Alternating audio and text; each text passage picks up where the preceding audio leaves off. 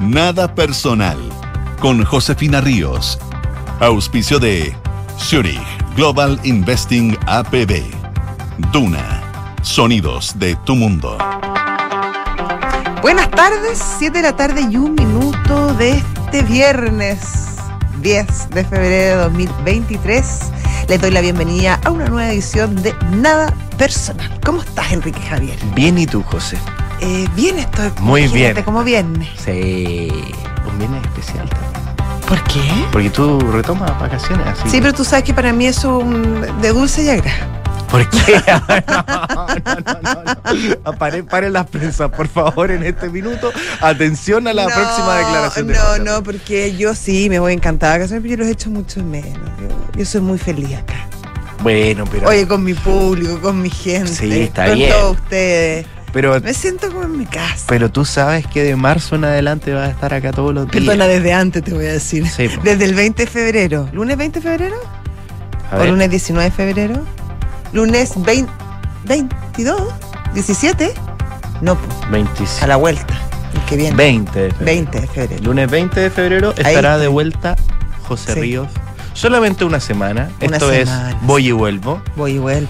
Así que para todas las fanaticadas Sí. que me preguntaron tanto por ti en tu ausencia. ¿En serio te Sí. preguntaban? Es que yo también con Matías hicimos, Sí, nos acordamos mucho de muy, ti. sí, muy generosos, muy generosos con, con Ahora de Matías no nos personal. hemos acordado mucho. Ah, te hemos hablado, Matías. No, pero no, no, no lo hemos hablado, no lo hemos saludado al aire. Probablemente Es que está. está desconectadísimo. Sí, pues Matías se desconecta eh, en las vacaciones y muy merecidas vacaciones por Sí. lo demás. Yo Sí. creo que está en algún estado zen haciendo. Así como zen, A lo mejor está carpintereando. Probablemente. Sabes que le gusta Sí, Matías tiene. el, el trabajo manual. Claro, y Matías tiene vacaciones que se trata de desconectar lo más posible, hacer actividades, ojalá lo menos Intensiva en los territorios. ¿Ah? mucho tomar mate, mucho conversar con, con la gente, así que bueno, lo tiene que estar pasando increíble. Qué bueno. Le mandamos. Le mandamos muchos cariños. Oye, eh, bueno, eh, una jornada que está marcada otra vez por los incendios, lamentablemente, pero con la luz de esperanza que anunciábamos ayer de que hacia el domingo puedan caer algunas precipitaciones desde la Araucanía hasta el Ñuble. Ya la temperatura del fin de semana va a bajar bastante en Hoy esa día ya bajó algo, ¿no? Claro, 26 grados. Claro, no, no, no es carta poco, sinóptica, pero por favor. ahí está la carta. Ya Que eh, la hace también el que Sí, se ve muy bien aquí Sí. el, el frente que ya está sobre. acercándose, sí. Está, mira, en la parte baja de, de Puerto Montt, pero todo indica que eso se va a movilizar hacia arriba y hacia el domingo. eh, algunas leves precipitaciones hasta el Ñuble. No va a ser mucho, pero en estas condiciones todo ayuda. Sí. Ya eh, una pequeña lluvia, eh, incluso oh, temperatura que sea más baja, como por ejemplo el rocío de la mañana, que Sí. con estas temperaturas no dura prácticamente nada, pero esa humedad puede ayudar muchísimo a poder controlar esta Sí, emergencia. Es que el rocío en la mañana no es menor, eh, tocas un buen punto, porque eh, justamente donde se puede trabajar mejor y más en el control de los incendios es justamente durante las mañanas, porque hay mucho menos viento. Exacto. Hay un tema de, de- de- de los vientos que, que en la mañana es mucho más manejable y además las temperaturas son más bajas. Entonces todo lo que se pueda avanzar en las primeras horas del día es clave. Por lo tanto, si las temperaturas se mantienen más bajas durante más horas y permite que esta, esta humedad eh, se conserve por mayor tiempo, em, es una gran ayuda la, la que presta para el trabajo que están haciendo las distintas brigadas. Así que eh, ojalá se confirme el frente, sea lo más amplio y, y duradero posible. Y, y bueno, es de esperar que, que- que esta situación comience ya a, a decaer. Porque ha sido ya que hoy día se cumple una semana eh, desde que comenzaran los focos más, eh, más peligrosos de- del incendio y, mm, y la verdad que la gente, además de todas las víctimas y toda la, la gente, los damnificados que están sufriendo mucho, la, la gente que está trabajando en el control de los incendios eh, también está exhausta. Sí. Así que... mm, Voluntarios de todas partes de, de Chile que han llegado. eh, bueno, las cifras del día de hoy en el balance son 5.419 personas que se han visto damnificadas, 1.250 viviendas destruidas. Y sobre eso el presidente Gabriel Boric hoy día hacía un anuncio importante sobre la segunda fase de lo que va a hacer. Recordemos que el gobierno había delineado dos fases. La primera, llegar con la ayuda temprana, empezar a prevenir nuevos eh, incendios forestales. Y la segunda parte consistía directamente en empezar la reconstrucción. La reconstrucción de viviendas de emergencia que en un punto de prensa en la comuna de Quillón, en la región del Ñuble, el presidente decía que esta construcción de las viviendas de emergencia iba a partir este mismo mes. Y eh, para esa tarea designa a la ex ministra de Vivienda y Urbanismo ex y también de esa cartera, Paulina Zaval, encargada de la reconstrucción definitiva en un proceso no solamente que va a involucrar casas, viviendas de personas, sino también infraestructura muy importante como colegios, consultorios y hospitales que se han visto afectados por el fuego. Paulina Zaval, una mujer que sabe muchísimo de estos temas, que como bien dices tú, fue, fue autoridad durante el gobierno de la expresidenta Michelle Bachelet, eh, con gran experiencia en temas de, vivienda. Además, anunció que las, las, viviendas ya debieran estar de todas, se comprometieron a que estuvieran listas antes del, del invierno, a soluciones algo más definitivas. Em, así que una, una buena noticia en ese sentido, pero al mismo tiempo, y a pesar de que fue bastante aplaudida la, elección de Paulina Zaval como encargada de este tema, surge paralelamente una crítica fuerte hacia el titular de vivienda, el ministro Carlos Montes, eh, que si bien ha mantenido durante eh, durante todo este tiempo una buena evaluación de la ciudadanía. Eh, en este momento eh, hay una crítica fuerte a que no esté. Claro. Em, está de vacaciones el ministro, que como lo decíamos ayer con la ministra, con la canciller, es justo, es necesario, pero hay momentos en la vida que, que resultan más inoportuno hacer uso de, de, estos derechos. Y en este caso particular, yo creo que el ministro Montes debiera volver. Y debió haber volver, y debió haber vuelto quizás ya hace algunos días, porque estamos hablando que la gran, la gran necesidad en este momento em, es el tema de las viviendas. Como decías tú, más de mil viviendas han sido arrasadas por los, por, los incendios. Se requiere de una solución rápida y aunque Paulina Zaval va a contar con todo, eh, me imagino las competencias y ayuda necesaria para llevar a cabo este lugar, de este, esta, esta labor, la mm, autoridad política, la referencia política en este tema es el ministro de Vivienda. Que no es cualquier autoridad política, probablemente el ministro Carlos Montes es el ministro con mayor experiencia política en el gabinete del presidente. Claro, él sabe lo que significa la, responsabilidad política.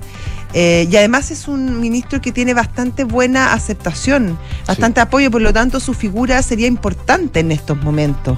Eh, cuesta entender eh, que no esté que no esté en estos momentos presente recorriendo la zona. Eh, no es que el ministerio no esté funcionando, hay una subsecretaria que está, una ministra subrogante que está haciendo su pega, está Paulina Zaval, el gobierno está eh, preocupado de ese tema, pero las señales son súper importantes.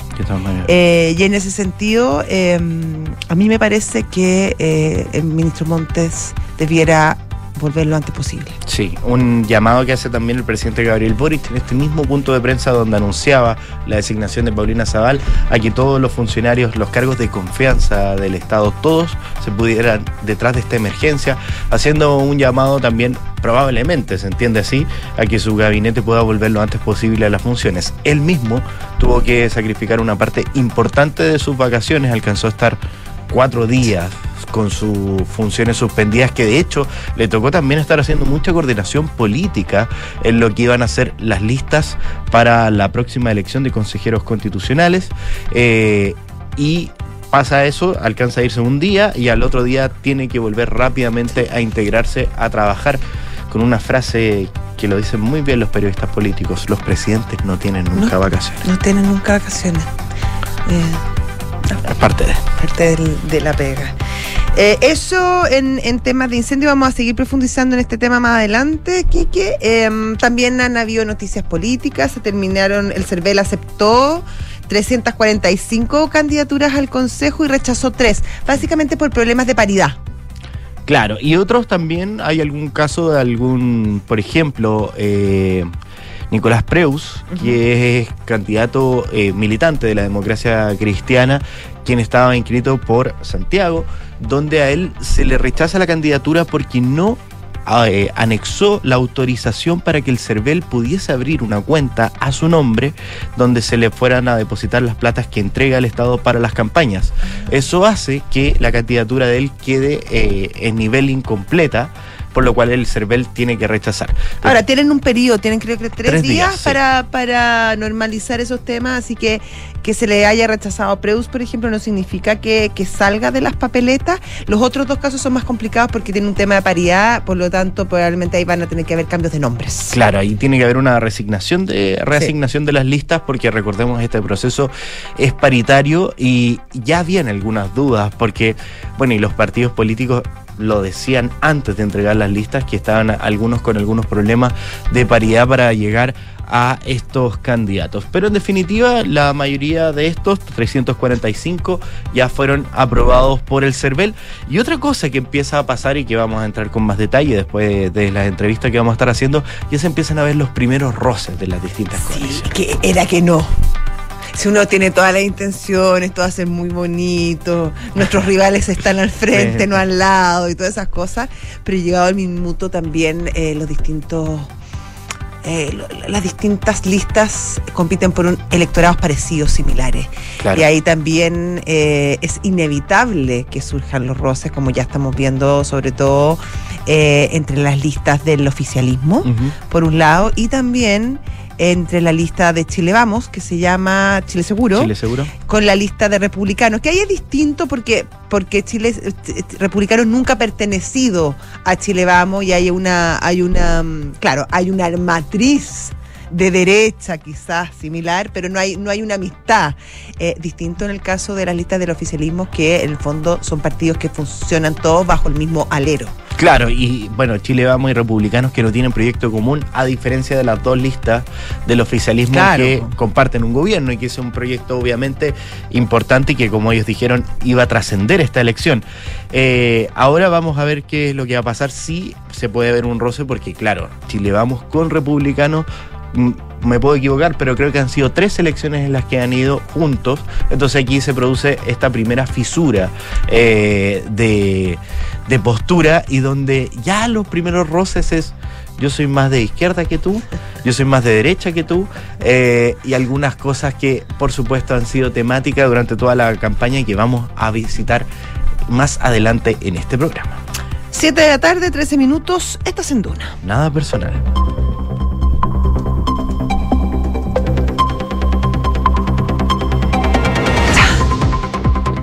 Ya llegó el momento de los titulares con Enrique Javier Llaver. Vamos con los titulares. La ministra del Interior, Carolina Toá, abordó los dichos de su par de la CGGOV, Camila Vallejo, que indicó que probablemente se logrará la extinción total de los incendios la primera quincena del mes de marzo. En ese sentido, la jefa de gabinete afirmó que el gobierno no quiere hablar de plazos, ya que la magnitud de los incendios hace pensar que se pueden tener nuevos de este tipo durante todo el mes de marzo, agregando que la preocupación del gobierno no es tener nuevos eventos de este tipo, indicando que las condiciones para combatir el fuego hoy son más favorables en las zonas más complicadas, pero que también hay nuevas regiones que pueden sumarse a la emergencia. Y los partidos de Chile Vamos acusaron al Partido Republicano de hacer una campaña sucia en contra de cara a la elección de consejeros constitucionales del próximo 7 de mayo. Esto se da luego de que dirigentes de la tienda fundada por José Antonio Cast compartieran en redes sociales un afiche que contiene un cuadro comparativo con supuestas posiciones de Chile Seguro, la lista de Chile Vamos, y que acusaron estos mismos partidos de que es falsa. En conferencia de prensa, la presidenta del Perú, Dina Boluarte, reconoció que la democracia de su país es la más frágil de Latinoamérica hizo un llamado a la clase política del Perú a fortalecerla. Recordemos que el país vecino se encuentra en una crisis política y social, con protestas que exige la destitución de la mandataria, un adelanto a las elecciones, el cierre del Congreso y una asamblea constituyente en un proceso que ya lamentablemente ha dejado casi 60 personas fallecidas, de las cuales 47 habrían muerto en enfrentamientos con las policías. El presidente turco Recep Tayyip Erdogan abordó las críticas a su gestión y reconoció hoy que las autoridades de su gobierno tienen problemas para gestionar los efectos del terremoto del lunes pasado por la enorme superficie afectada. A través de un punto de prensa, el mandatario además actualizó el número de víctimas fatales que indicó en su país que alcanzan casi las 20.000 personas, junto a más de 75.000 heridos de diversas consideraciones. Muchas gracias, Kike. Muchas gracias, José. 7 de la tarde, 16 minutos. Estás en dura. Nada personal. Ha vuelto a volar. ¿Quién está volando? El Tentanker. ¡Ah! Sí, es como una teleserie el Tentanker. Estaban bien avergonzados, Sí. dijo, dijo el ministro. No, el, no, el, el- el- director de el CONAF. director de CONAF. Eh, salió a explicar la situación del, tenta- del Tentanker que ha vuelto a volar después de un- una, un una segunda imperfección. eh, y dijo que claro, que bueno, que lo- los estadounidenses estaban bastante avergonzados con esta falla. Bueno, y eso es por las características que tiene el contrato. Por... A ver, ¿cuáles son esas? Las características del contrato de una aeronave eh, para poder combatir incendios forestales no es algo solamente que Chile contrate. O sea, no, recordemos que hay y- una y, industria- viaja, hay toda una industria, es como, Claro. y es co- como un circuito que, varía de, de hemisferio norte a hemisferio sur según las temporadas, etcétera. Claro, entonces los contratos son por días de operación y donde eh, la empresa que te presta este servicio te asegura que esos días el avión, el aparato va a estar funcionando durante todo el tiempo que así eh, quede Amerite, establecido que en el contrato y para eso se dispone tanto de eh, mecánicos y gente técnica en el fondo que pueda hacer que la aeronave sobrevuele todos estos días. Recordemos que, a ver, para que usted lo piense, A ver. los vuelos en su mayoría de vuelo comercial, que es más o menos la, la característica, la envergadura que tiene este avión, la mantención que tienen los aviones es bastante exhaustiva. Ya por lo, se hace por lo menos mantenciones en un mes, varias veces al, al mes. Pero también estos aviones aterrizan y, y despegan con un periodo de tiempo bastante más largo. ¿Ya? El Tentanker sube, baja, despega, sale y Claro. hace Es básicamente su característica. Claro, y Sí. hace eso por lo menos tres o cuatro veces al día. Entonces te dicen que los desperfectos muchas veces se pueden eh, acrecentar. Por norma regulatoria no hay ningún avión que pueda volar sin haber tenido una inspección por lo menos visual de, de sus elementos. Acá no hay ningún problema de ese tipo, pero sí hay habido un problema que era la característica que tiene este avión en la válvula que eh, hacía el llenado de la, Ah, la ni más bomba ni menos. de los estanques para poder funcionar. Entonces, si no, es un avión común y silvestre, servirá para otras cosas, pero para a- apagar incendios no funciona. Entonces, bueno, eh, se pudo reparar eh, en... tú ya lo decías, la empresa estaba muy avergonzada porque también es bien mala la publicidad. Sí. Porque no solamente Yo el está... próximo año me la pienso. Claro, no solamente está mirando Chile eh, lo que está pasando con este Tentanker, sino todos los países del mundo que tienen este mismo problema. de Y que sabemos que el problema eh, se acrecenta año a año, entonces, claro, son muchos los que miran el, finalmente la, la performance Claro. eh, de estas naves.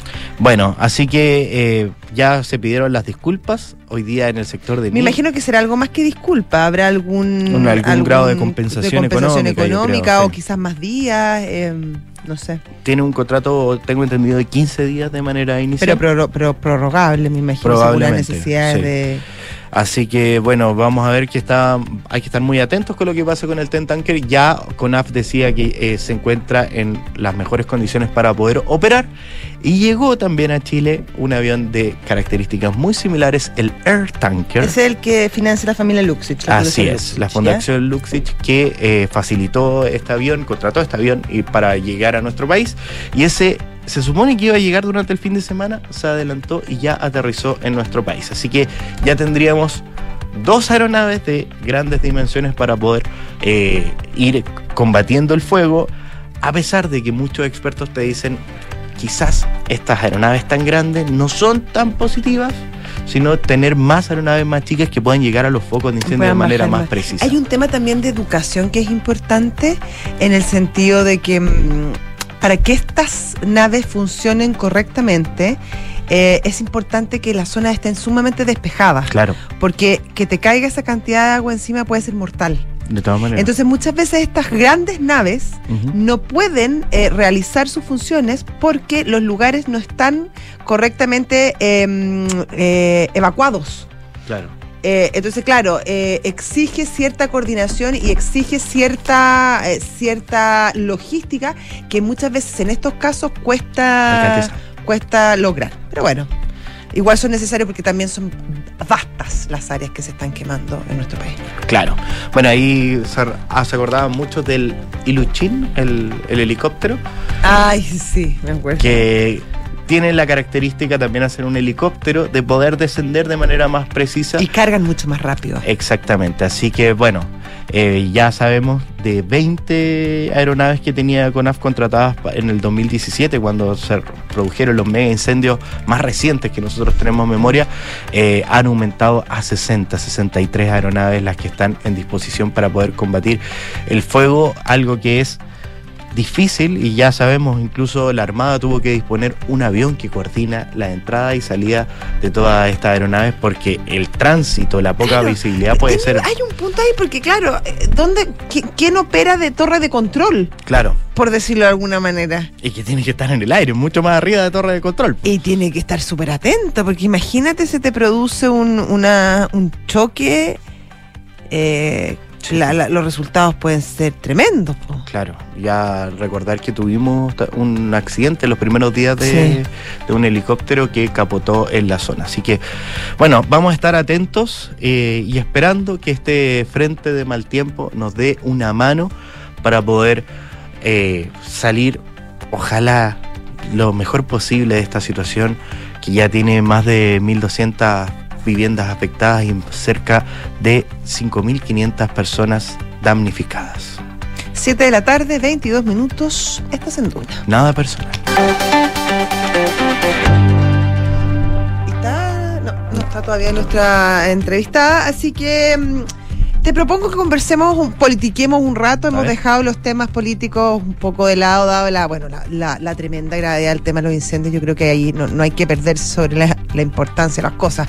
Pero bueno, como, como, me- como comentábamos hace pocos minutos, ya comienzan los primeros roces eh, entre las candidaturas eh, para los consejeros Sí. eh, constitucionales eh, que se elegirán en mayo, el 7 de mayo tendremos elecciones, así que va a ser una eh, va a ser una, una campaña cortita, Claro, de pocos mesas pero intensa.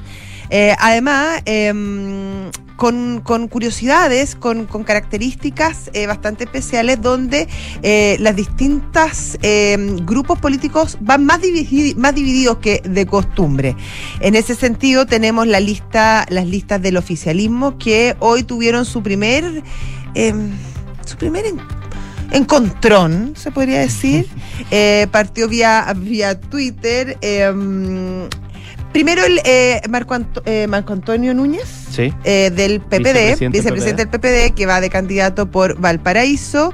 eh, hace un tuit donde más o menos dice que eh, él va. mm, eh, él, él- él va a representar al, pa- al Partido Demócrata Cristiano, al PPD y, a- y al Partido Radical en Valparaíso, y que la, li- la lista de probabilidad es la lista de Baza.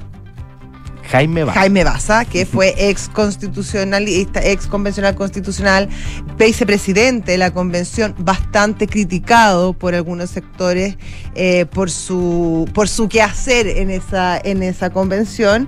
Obviamente que las críticas no cayeron bien, salió rápidamente em, los cercanos a Baza y el propio Baza a, a- a decir que cuál era el, el fin de, de este tipo de, de Twitter, que dónde estaban finalmente los, los, los apoyos, que si esto iba a ser una, una confrontación de este tipo, que si finalmente los rivales era la derecha y no ellos, y que cumplieran los compromisos que se habían establecido en un comienzo. Ese ha sido la- la- el, el encontrón más visible hasta la, hasta la fecha este, en, en el, en el oficialismo. O sea, antes hubo otro la semana pasada, cuando en una entrevista el presidente de Convergencia Social, el diputado Diego Ah, también. dijo que, bueno, él estaba explicando, decía algo así como las elecciones últimamente se han transformado como en una especie de uno tiene que hablar a, a su audiencia. Y él decía, yo como soy del Frente Amplio le hablo al público de izquierda, joven, Y bueno, el PPD eh, le tendrá que hablar a un centro espurio. Bueno, claro. Eh, Eso Qué fue. poco feliz la declaración, un poco en la línea eh, de superioridad moral que han exhibido algunos personajes del Frente Amplio. Claro, y bueno, eh, la presidenta del PPD, Natalia Pierientili, quien conoce muy bien a Diego Ibáñez porque le ha tocado un sinfín de mesas juntos. Bueno, los comités políticos de la moneda ampliados también muchos. Sí, bueno, y toda la negociación de los bordes, por, Por eso. tú. Entonces eh, ella dijo, bueno, voy a conversarlo de manera más privada con él, pero ya, cuando ya la declaración salió, mucho gente, sobre todo del Partido por la Democracia, empezaron a decir como que desafortunada la frase, mantengamos la unidad, pelota al piso. Eso ya decía al tiro desde el minuto cero. La campaña va a ser complicada y probablemente va a empezar a desgastar a las distintas fuerzas del oficialismo. Qué complicado para la moneda manejar este tema, porque si bien la moneda eh, yo creo que en esta ocasión va a ser más cuidadosa en, en su forma de involucrarse en el proceso constitucional, me imagino que habrá sacado lecciones del, del proceso anterior, Ujú. donde, donde su actuación finalmente eh, le jugó bastante en contra y fue no, no fue muy bien evaluada por la, por la ciudadanía. Además se tiene que cuidar de no transformar esta elección en un plebiscito a la, a, la en el fondo a la, a, a- a la gestión de, de- de- de su administración. Eh, pero igual va a tener que tener un rol, y ahí me imagino que sobre todo los ministros más políticos y el propio presidente, de contención Claro. dentro del oficialismo respecto a cómo se lleva a cabo esta campaña y cómo finalmente em, se mantiene eh, cierto pacto de no agresión. Claro. Porque, porque de no ser así, el costo para, para la moneda puede ser alto. Y para el gabinete, donde hay efectivamente eh, exponentes y militantes de los distintos partidos que hoy eh, se enfrentan. Claro. Porque ya no van a pelear, el enemigo está al frente, pero igual se enfrentan, si finalmente se está- están compitiendo por un electorado. Entonces es complicado ahí quién finalmente termina mediando y controlando y conteniendo un, un conflicto que finalmente está en cierne y, y- y es bastante evidente. Claro, la moneda no, no es que haya estado de brazos cruzados.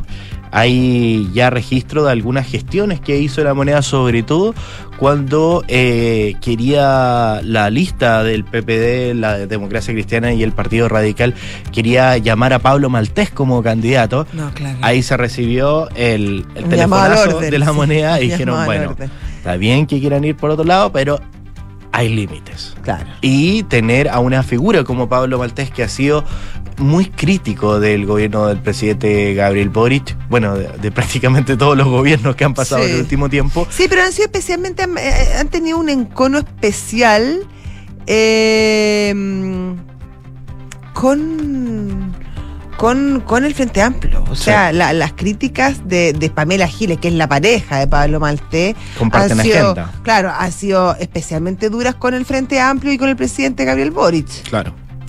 Así que bueno, eh, la moneda ya hace la primera operación. Yo creo que no va a ser cómodo para ellos esta campaña.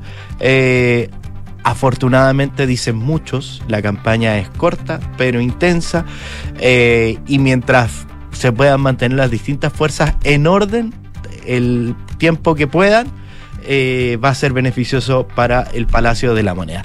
Y en la otra vereda, Chile vamos con republicanos que no son coalición, pero que han competido juntos en algunas elecciones, sin ir más lejos. En la elección de constituyente pasada, Esa nomás, ¿o no? sí, ¿Cuál más? bueno, hay un apoyo, por ejemplo, cuando José Antonio Castro fue Ah, en segunda vuelta. Claro. Bueno, claro, sí, sí, hay un apoyo, claro. y se podía pensar que podían hacer otra más, esta fuera la tercera. Sí, eh, hubo, claro, en algún momento hubo cierto, hubo cierto, sobre todo grupos desde, desde la UDI, que claro, que decían debiéramos ir juntos porque si no se nos, se nos desfonda por la derecha. Claro, porque también los analistas de este proceso electoral dicen que al final la lista más grande es la que va a ganar. Claro. y ese negocio no le resultó a nadie y todos fueron separados en distintas listas, pero eh, también había como lo, lo que le han pedido, sobre todo de Chile, vamos al Partido Republicano, es fair play compitamos, de- debatamos ideas, pero no divulguen noticias falsas. ¿Por qué? Porque distintos dirigentes del Partido Republicano sacaron unos cuadros comparativos, Ya. ya, donde hablaban de distintas temáticas. Una temática que, por supuesto, va a ser súper campañera, va a ser la de los indultos. Claro. Y ahí pusieron que Chile Vamos, por ejemplo, indultaría dependiendo del caso. Y ahí es una postura. Pero sí, pero yo ahí encuentro que Republicano em, actúa un poco de mala fe. En el sentido de que está bien, eh, puede, puede ser que sea cierto que eh, eh, Chile Vamos pu- pueda eh, aceptar cierta, eh, ciertos casos donde el indulto corresponda. Pero republicanos también. Republicanos en varias ocasiones ha solicitado indulto de exmilitares que están en, Punta, de Peuco. sí. Por lo tanto, si somos justos y somos eh, consecuentes, ellos también están de acuerdo con cierto tipo de indultos. Claro. Entonces, cargarle la mano a Chile Vamos diciendo que ellos sí, ellos sí, ellos sí tienen una postura a lo mejor zigzagueante sobre los indultos y ellos no, no es completamente No. verdadero. No, por eso. Y eso fue la acusación que hicieron desde las directivas de Chile Vamos, acusando fake news y que por favor compitamos en buena ley. Eh, en el último tiempo han sido varias las críticas, no solamente desde Chile Vamos, sino también desde el oficialismo, a algunas noticias falsas o imprecisas que han eh, compartido algunos dirigentes de republicanos, pidiendo también responsabilidad porque muchos de ellos son parlamentarios también. Y al compartir una información que es inexacta podrían eh, es mucho más grave por la connotación y la responsabilidad que tiene un parlamentario. Así que, bueno, ya se empiezan a ver los primeros roces. Eh, va a ser una campaña que probablemente no va a ser complicada, pero también, a pesar de que va a tener roce y no sé qué, es probablemente la campaña menos sexy que hemos visto en el último tiempo. 7 de la tarde, 32 minutos, estás en Duna. Nada personal. Oye, eh, no nos podemos hacer los lesos los temas que, que, que, a la gente igual le importan y que ha sido temazo durante la semana pasada y Tenemos esta. breaking news. Tenemos breaking news. Eh, en la tercera, Ya. acaban de lanzar hace poquitos minutos una exclusiva a Marco Antonio López, alias Paribet, Paribet. contando toda su verdad. Eh, se titula se ha, di- se ha hecho de mí un fetiche y de alguna, manera, de alguna manera se me caricaturizó. Golpazo de Leslie Ayala en la tercera. Les voy a leer un poquito porque lo interesante es que la lean completa en la tercera, está muy buena. Que va a Pero, estar- va a ¿ah? estar completa Ma- mañana, sábado. mañana sábado está papel. completa en el papel. Hoy, hace poco se, sal- se lanzó este adelanto. Em, pero claro, dice que en medio de una investigación judicial que lo involucra en asociación ilícita y receptación de objetos, el hoy ex esposo de la animadora Tonka Tomicic enfrenta las acusaciones y, según dice, confía en que los tribunales determinarán la verdad. Por primera vez, López explica sus actividades laborales y parte de su relación con el rostro más exitoso de la televisión chilena. Eh, ¿Sabes qué significa Paribet? Sonidos del más allá. Exactamente. Tiene 61 años Marco Antonio López y eh, mantiene en reserva al responsable de su nombre espiritual. Son una de las cosas que revela el Leslie Ayala en esta entrevista. Eh, se le pregunta cómo han sido mm, estos días desde que allanaron su casa en medio de una investigación judicial por asociación ilícita y contrabando. ¿Es esta una diligencia que lo tomó por sorpresa? Le preguntan. Yo no estaba. No lo esperaba de ninguna manera. Quien sí estaba en la residencia era Tonka Tomisic. Y él dice que él estaba buscando un gatito negro feral que se le había perdido. Soy muy apegado a los animales y justamente esa mañana fui al cerro a buscar a Nuno. Bueno, ahí cuenta cómo recibió la noticia, eh, em, su gusto por las antigüedades, dice que es, es conocedor de an- antigüedades, relojes y joyas, tal y como existen personas que saben de pintura y escultura, y por eso mucha gente me hace consultas. Pero no, ese es mi, pero ese no es mi negocio. Como menos aún lo es la compra y venta de especies de origen ilícito. Esto, entre otras revelaciones que hace Paribet eh, en esta entrevista que de verdad, de verdad, eh, me iría ahora a leerla, Va a dar, por sincera. supuesto, mucho que hablar. y ya lo había adelantado Tonka Tomisic en la entrevista que entregó en el programa Tu Día de Canal 13, eh, que Marco Antonio López, alias Paribet, iba a hacer una entrevista eh, probablemente en un medio escrito. Ya sabe dónde está esa entrevista, si usted no se la quiere perder, mañana en el papel de la tercera. Y si usted está suscrito a la tercera, ya está disponible este adelanto en la tercera.com para que usted vaya a ver las declaraciones, la verdad de Paribet puesta acá eh, de manera siempre muy magistral por la gran Leslie Ayala, infiltrada también de este programa. ¿Cómo toma el revuelo mediático de la diligencia? Le preguntan. A ver. Yo nunca elegí una situación pública. Simplemente me enamoré de una persona y la acompañé desde hace 22 años. Si se hace un recuento de la trayectoria de nuestra relación, siempre permanecí en silencio. Nunca consideraría que tenía mucho que ver en todo esto. Era simplemente su pareja y la apoyé siempre. Pero en este último tiempo, en la televisión, que prácticamente no veo, hay una suerte de amplificación de todo lo que tuviera que ver con ella y por ende conmigo. Miles de especulaciones, narrativas surrealistas, dice. Eso, entre otras cosas. Tremendo golpe, yo todavía estoy 7 de la tarde, 36 minutos, estás en Duna. nada personal.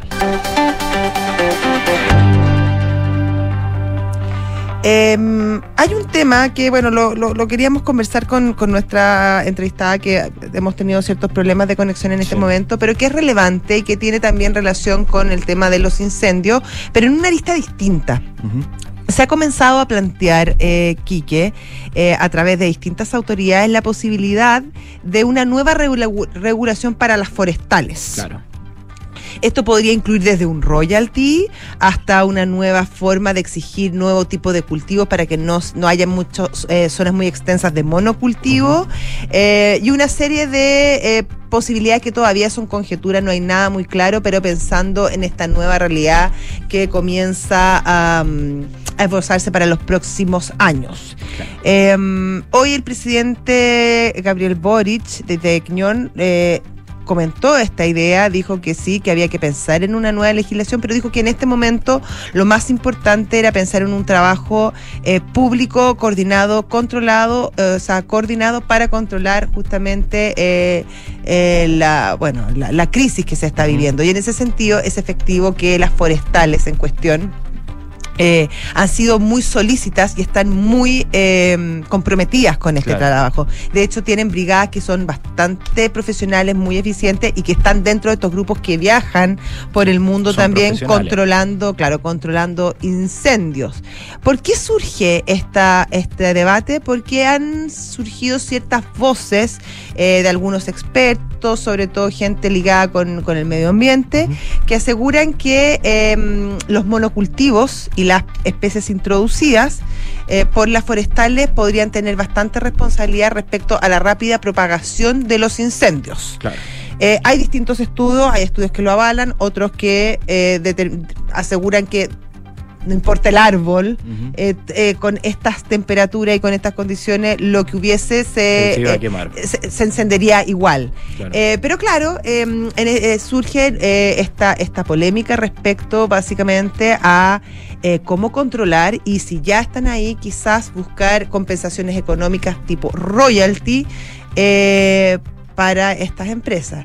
Yo creo que hay que estudiarlo, que todo lo que pueda servir para controlar o mejorar la situación del medio ambiente y, las graves consecuencias que generan este tipo de, de hechos eh, son importantes, no hay que descartar nada, pero hay que también tener ojo, porque mm, hay veces que los cuidados pueden terminar produciendo otros males. Eh, y en ese sentido tampoco em, hay que cargarle la mano, siento yo, eh, solamente a la empresa privada de estos temas, eh, sobre todo cuando además en la actualidad esas empresas cumplen con las normativas vigentes. Claro. Eh, así que hay que tener cuidado, sobre todo en momentos que el país vive situaciones económicas complejas, de no seguir espantando a los inversionistas. No quiero decir con esto, por ningún motivo, que haya que permitir cosas que puedan afectar eh, a nuestro medio ambiente y a nuestro país, pero creo que hay que mm, ser muy responsable y, muy cuidadoso al momento de legislar eh, en temas, porque cuando uno legisla en caliente, y en este caso es muy literal, eh, hay veces que los efectos pueden ser incluso peores. Bueno, la invitación que hace hoy día el presidente Gabriel Boric es empezar a tener una conversación de más largo plazo, una reflexión sobre este tema, teniendo en cuenta algo que es un hecho, que es objetivo, que es que este verano va a ser el menos caluroso de todos los que vienen. Y Ya, pero eso es una suposición también. Así lo dicen los expertos. Sí. Eh, y gente que ha estudiado mucho, nosotros no tenemos por qué No. no, creerles, pero eh, bueno, y también nos habían dicho que durante este verano Sí, eso iba, iba a ser complicada la situación de los incendios forestales y algo que lamentablemente pasó. Así que bueno, vamos a estar con mucha atención a eso. Probablemente las forestales también a ellas no les no, no es inocuo esto. eh, obviamente ellos quieren poder producir la madera de, de la manera Más sostenible, más posible, sostenible por supuesto. Y, y estas cosas obviamente merman mucho su negocio, así que eh, vamos a ver qué es lo que va a pasar. El ministro de Agricultura, Esteban Venezuela, también decía, hay que ver quizás un nuevo pacto al respecto. Cosas que se van tirando sobre la mesa. Oye, y que si son conversadas, son convenidas, son sustentadas en, en- en la técnica, en, en- en estudios, en, en entender puentes que son necesarios, bienvenidas Sí, sean. pueden ser muy positivas. Eh, claro, pero eh, yo lo único que digo es que hay, ojo, ojo en dónde ponemos los acentos y dónde finalmente buscamos las responsabilidades. Exacto. 7 de la tarde, 42 minutos, estás en Duna. Nada personal. Saludamos a nuestros auspiciadores. ¿Qué, qué te Por parece? favor. Ya, pues. Estamos. los- ¿Parto yo? No, parto yo. ¿Sabes qué son los depósitos convenidos? Si no sabes, no te preocupes. Zurich te informa. Son un tipo de ahorro voluntario que puedes hacer a través de tu empleador para aumentar tu futura pensión. Comienza a ahorrar hoy en Zurich.cl. Y José, Club La Tercera te lleva a ti y a un acompañante a Hollywood, a la van premier mundial de John Wick 4, donde podrás vivir la experiencia de la alfombra roja con todo el elenco de esta película. Suscríbete ya a La Tercera con 50% de descuento y participa. Suscríbete en latercera.com y también vas a poder ver mañana la entrevista de Marco Antonio López Paribe. Fantástico. Eh, bueno, vamos a una pausa. Ya volvemos. Estás en Duna. Nada personal. Te contara que en Zurich tenemos un seguro hogar para proteger todo lo que tienes? Yo arriendo y aseguré todo el interior de mi depa. Terminé de pagar mi casa y ya la protegí por dentro y por fuera. Con Zurich protegerse empieza por casa. Nuestro seguro hogar tiene coberturas que resguardan el interior de tu vivienda, así como su estructura. Contrátalo 100% online en zurich.cl. Zurich, tu mejor compañía para el futuro. La compañía que asegura el riesgo es Zurich Chile Seguros Generales S.A. Las condiciones generales del producto, coberturas y exclusiones se encuentran depositadas bajo el código POL 120160058 y sus condiciones particulares. Conoce más en zurich.cl. Con Talana, la más completa plataforma digital de recursos humanos, ahorras tiempo y costos. Gestiona la información laboral de tus colaboradores, firma digitalmente, calcula remuneraciones y encuentra al talento ideal para tu empresa, directo desde la app más descargada y mejor valorada para la gestión de personas. Únete a las miles de empresas que ya han digitalizado su área de recursos humanos con Talana. Conoce más en talana.com. Oye, ¿subiste la última de Soto? No, ¿qué hizo ahora? Se compró un auto. Nah. ¿Pero cómo? ¿Y de cuándo se metieron en ese cacho? Parece que ayer la señora no lo quiere ni ver. Ahora sí que la embarró. ¿Pero cómo tan huevo? Se parte de la nueva experiencia de tener un auto. Suscríbete a smarticar.cl sin hacer trámites, pagar mantenciones, patente ni seguros. Smarticar. Comprarse un auto no es smarty. Hola, señora Patricia, ¿cómo está? Hola Francisco, ¿cómo le va? ¿Lo mismo de siempre? Sí, porfa. Con dos de azúcar. Oiga, veo que me hizo caso. Sí. Qué bueno ver esta placa. Ya era hora de instalar una alarma en el negocio y me acordé que usted siempre me recomendó Verisur. Ahora va a estar más tranquilo, se lo aseguro. Es importante que el negocio quede bien protegido. Sobre todo ahora que voy a cerrar un par de días. Me voy de vacaciones. Conoce la alarma Cero Visión de Verisur, capaz de actuar antes que lleguen las fuerzas de seguridad. Calcula online en verisur.cl o llama al 600-385-0003. Activa Verisur, activa tu tranquilidad. En Sonda, trabajamos para que disfrutes tu vida, impulsando la innovación y el desarrollo de soluciones que acompañen la transformación digital de las organizaciones de hoy. Cuenta tú también con el respaldo, agilidad y eficiencia del líder en transformación digital de la región. Conócenos en sonda.com, porque en Sonda Trabajamos para que disfrutes tu vida. Sonda. Make it easy. Cami, ¿cómo estás? Sabes, estoy bien, tranquila. A pesar de que fue muy difícil, siento que todo salió como él hubiera querido. Sí, es verdad. Es que al contratar los servicios funerarios de María Ayuda por adelantado, nos dio el tiempo que necesitábamos para preocuparnos de lo realmente importante y estar con nuestra familia. Descubra la tranquilidad de acceder a una compra anticipada de servicios funerarios, ayudando a los miles de niños y niñas de la Fundación María Ayuda. Más información en funerariamariaayuda.cl. Estamos contigo cuando más nos necesitas.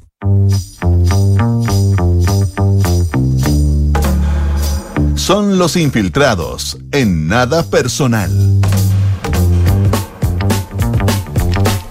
Ya está con nosotros nuestra infiltrada de hoy. Una gran estrella de la, del periodismo económico chileno. Que ha llegado todos los viernes a construir un sello. Sí, sí, es la reina de los viernes, es verdad Claro, eso. para que Sí, ahora no solamente son viernes de nada personal, sino viernes de nada personal de José Tapia. Exactamente. Bienvenida, José Tapia, ¿cómo estás tú? Bien, ¿y ustedes cómo están? Bien, nos, vienes- nos traes una, una complicación que se está produciendo en el mundo de los casinos. Sí, les traigo un tema más veraniego, un Claro. poco para salir un poco de la, de la contingencia tan compleja de, de los incendios. Y sí, efectivamente, tenemos todo un tema en el mundo de los casinos porque esta es una de las principales operaciones que se ha estado fraguando a lo largo del último año, que es esta fusión entre Dreams y Enjoy, los principales operadores de, de la industria. ¿Y qué es, lo, qué es lo que ocurre? Ellos en febrero del 2022 ingresaron a la Fiscalía Nacional Económica la, la notificación diciendo nos queremos fusionar y ellos obviamente requieren el visto bueno de la Fiscalía que tiene que visar que no se atente o que no hayan problemas con la libre competencia por esta operación. Desde, desde febrero hasta ahora, la eh, Fiscalía les ha pedido de, man- de- de manera regular medidas para eh, poder, eh, poder un poco apaciguar los riesgos que la Fiscalía ve en esta operación. Uno de los principales riesgos está en torno a la región metropolitana. La región metropolitana no puede tener casinos por ley. Sin embargo, en la frontera con la sexta está Monticello y en la frontera con la quinta está el Casino Rinconada. Claro, ahí en, la- en San Martín, Tal la cual. carretera de San Martín. Eh, Monticello en manos de Dreams y Rinconada en manos de Enjoy. Lo que dice la fiscalía es eh, estos dos casinos no pueden estar en el mismo grupo que va a ser ahora Dreams Enjoy. Sería eh, como porque Santiago cubierto por todos lados. Tal cual, tal cual. O sea, no habría competencia. Tendrían los dos polos de, eh, de Santiago cubiertos justamente por Dreams Enjoy. Entonces, la, eh, amb- la- ambas compañías le ofrecieron a la Fiscalía Nacional Económica cuando les, les planteó este riesgo, perfecto, nos vamos a deshacer de Rinconada. Que obviamente el casino más grande de Chile es Monticello, no, no lo iban a vender, el casino Rinconada en Yo ya ha hecho un esfuerzo sobrehumano por tratar de levantarlo un poco. So, perfecto, nos deshacemos de, de Rinconada. ¿Qué es lo que ocurre? Que después de que plantearon esto, los operadores dijeron ya, un poco, aquí estamos, vamos a desinvertir, por ende ahora se aprueba este cuento. Pero la fiscalía en diciembre les plantea que requiere un poco más de detalle de esta venta. O sea, primero cuánto va a ser el plazo de esta venta, cómo se va a realizar. Y eh, en Joy Dreams le vuelven a eh, explicar la operación y le dicen, ¿sabe qué? Nosotros vamos a vender esto en nueve meses. Vamos a vender esto en nueve meses, pero ojo que aquí no solamente intervenimos nosotros, porque la superintendencia de casinos tiene que también aprobar esta operación, por ende este plazo puede variar si es que la superintendencia se eh, demora.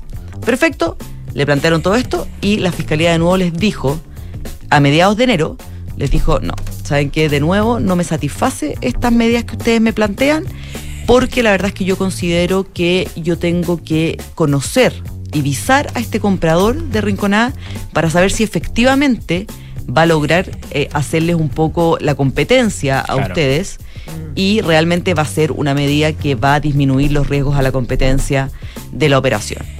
Y em, hace una semana atrás, en Joy Dreams le dijeron ya, ok, vamos a comprometernos a que esta operación no se puede cerrar sin que la fiscalía vise al Ya. comprador. ¿Cuál es el tema? ¿Y quiénes son los posibles compradores? Es, primero, es, es que eso mismo, a eso mismo iba. Primero, el tema de los posibles compradores. Dreams y Enjoy tienen el 76% del mercado en Chile. Por ende, la exigencia de que sea alguno que, como se dice en buen chileno, les haga collera, es, muy es complejo.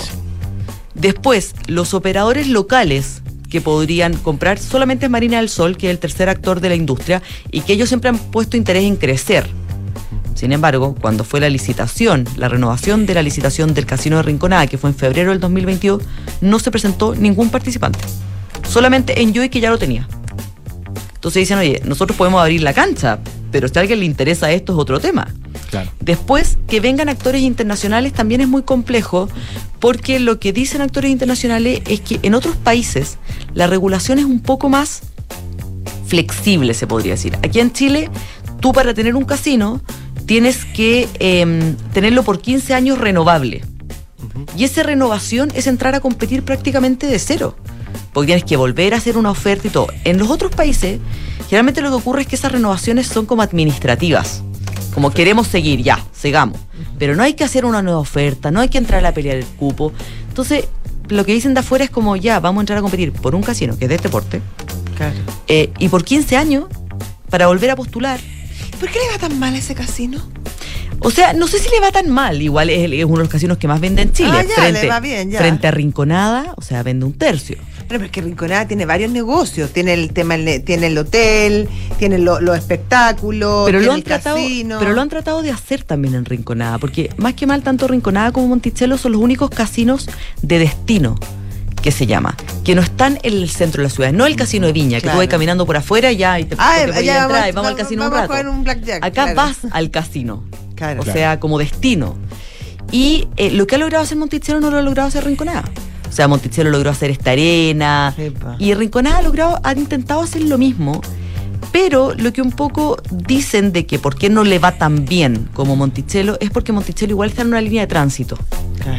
En que igual logras captar público de otras zonas que no Bueno, tienen casino. Rancagua, claro, toda esa zona, zona, que es bien popular, Requino, Achimbarongo. O sea, el, el casino de Rinconada lo que tenía al lado en Los Andes, Rinconada justamente, que son pueblos mucho más chicos, y porque la gente de Viña que podría ir a Rinconada se a queda en el casino de Viña. Obvio, obvio, por supuesto. Entonces, por eso es un activo que no, no les complica tanto desprenderse. El tema es el interés.